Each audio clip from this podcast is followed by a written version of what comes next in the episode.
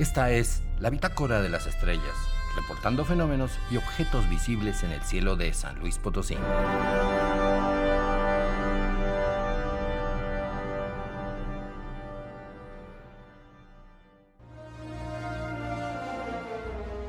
Disfruta de la luna llena el martes 14 de junio, pero cuidado con los hombres lobo. La luz de la luna facilita a muchos depredadores a cazar en la noche. Por eso los lobos aullan para reunirse y poder derribar a grandes animales como un bisonte o un alce. Las flores nocturnas también se abren estas noches para recibir a sus polinizadores, los murciélagos nectarívoros. Ellos fecundan el agave tequilero, por eso hay que protegerlos. Para las tribus ancestrales, hace cientos de miles de años, era fácil localizar a los temidos depredadores con la luz de la luna.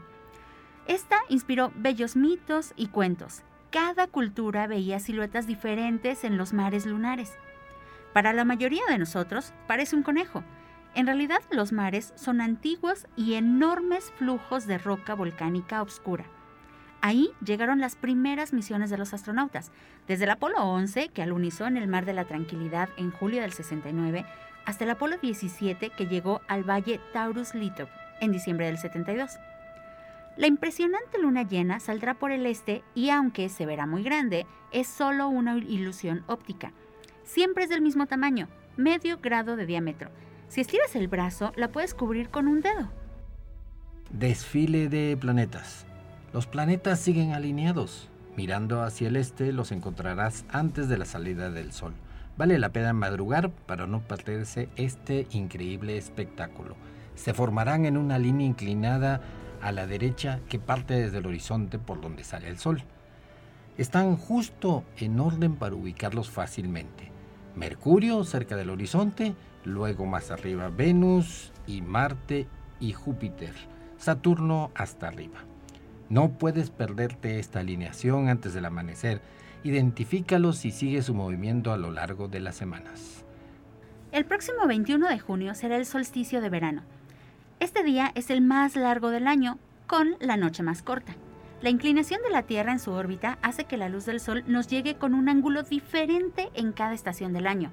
En el verano del hemisferio norte, la luz nos llega directo desde arriba, esto hace que tengamos días más largos y haga más calor, a pesar de que estamos en la parte de la órbita terrestre más alejada del Sol.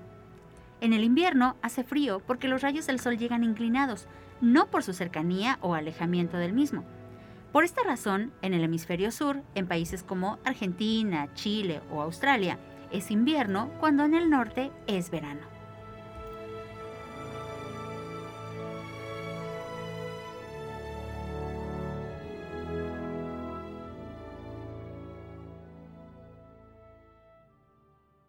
Existen muchos objetos misteriosos en el cielo.